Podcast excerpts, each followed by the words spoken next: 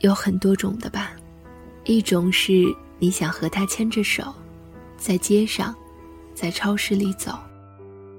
你们看电视，给对方夹菜，你们在一起，像头驴子，转啊转啊，把时间磨成粉末，然后用粉末揉面，做包子、饺子、面条。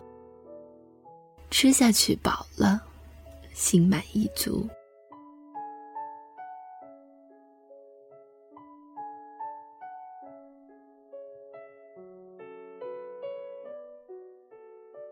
还有一种就是像我对你这样，远远的，用一点微弱的想象，张望，给这暗下去的岁月涂一抹口红。这么些年来，我都不知道我是在用想象维持对你的爱情，还是在用你维持想象的能力。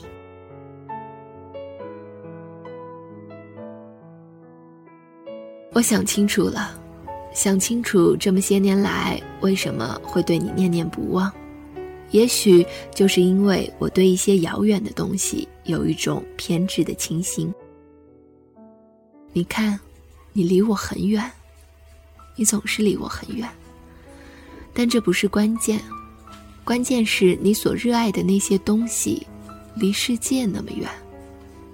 柏拉图、苏格拉底、亚里士多德、修昔底斯，这种遥远，这种偏执的遥远，这种与逃避无关而与深入有关的遥远，让我眷恋。你看，这世界杀声震天的都打成什么样？挣钱的瞧不起读书的，读书的瞧不起挣钱的。爱国愤青瞧不起民主愤青，民主愤青瞧不起爱国愤青。看周星驰长大的，瞧不起读《钢铁是怎样炼成的》长大的，读《钢铁是怎样炼成的》长大的。瞧不起看周星驰长大的，发财的瞧不起下岗的，下岗的诅咒发财的，这历史的死胡同一路都是被揪掉的头发，踩落的球鞋和打掉的牙齿。国内国外都一样，太近了，太近了，他们靠在一起，挤成一团，脸红脖子粗，挤得都变形了。相比之下，你在我心里就像一个奇迹。你思考，但是转过身去，打动我的就是这样一个偏执的背影。在这摩肩接踵的世界里，挤累了时，我想知道，这个背影面对的是怎样一个世界？那个世界是否有更多的安宁？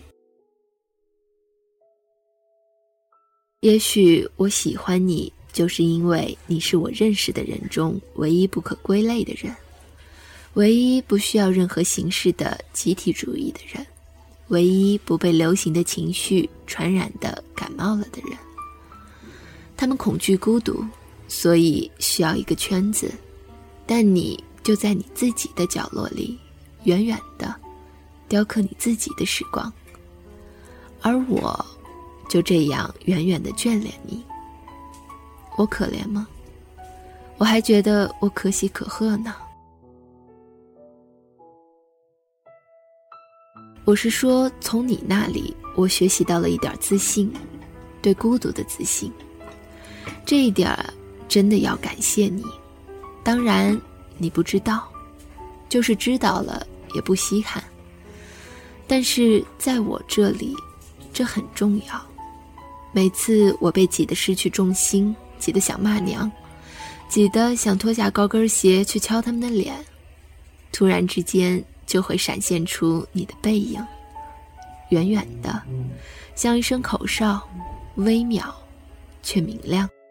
于是我也想挤出人群，也开始接受，孤独对于人生是多么灿烂的事儿。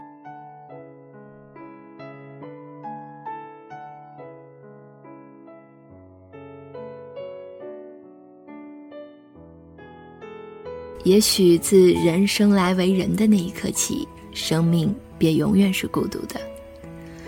如果说人生是一条漫长的河，那我们自己便是唯一的摆渡人。无论是天气晴好，还是雨雪风霜，风平浪静，或是惊涛骇浪，我们都无法回程，也无法加速。只有一个人等待晴天，挨过风雨，与旅程作伴，相守一个又一个日暮。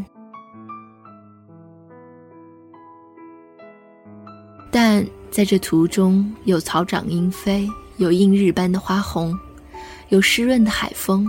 我们会有很多欢笑，很多愉悦，也有那些记忆，让我们在深夜里忍不住哭泣。从童年到风华正茂，从青春到白发苍老，我都仍在向着未来的途中。茫茫人生与漫漫红尘，只我自己和我共度，其实也不算孤独。